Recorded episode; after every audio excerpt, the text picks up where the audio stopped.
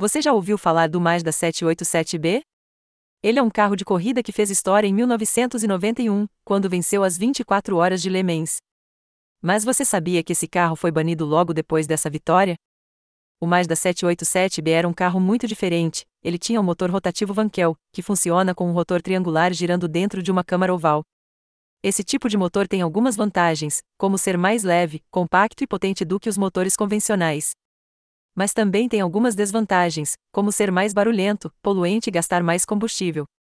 O motor do Mazda 787B tinha quatro rotores e gerava cerca de 700 cavalos de potência. Ele era capaz de atingir uma velocidade máxima de 340 km por hora e emitia um som estridente que podia ser ouvido a quilômetros de distância.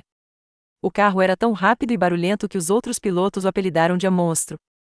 Por isso, a Federação Internacional do Automóvel decidiu limitar a cilindrada dos motores rotativos a 2,6 litros, enquanto os motores a gasolina podiam ter até 3,5 litros. Isso significava que o Mazda 787B tinha menos potência do que os seus concorrentes.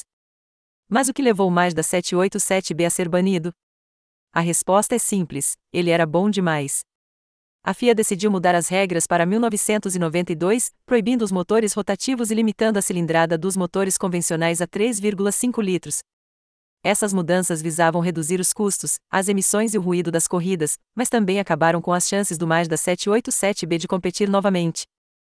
O Mazda 787B entrou para a história como o único carro com motor rotativo a vencer as 24 horas de Le Mans, e também como o último ele se tornou uma lenda do automobilismo e um símbolo da inovação e da ousadia da Mazda.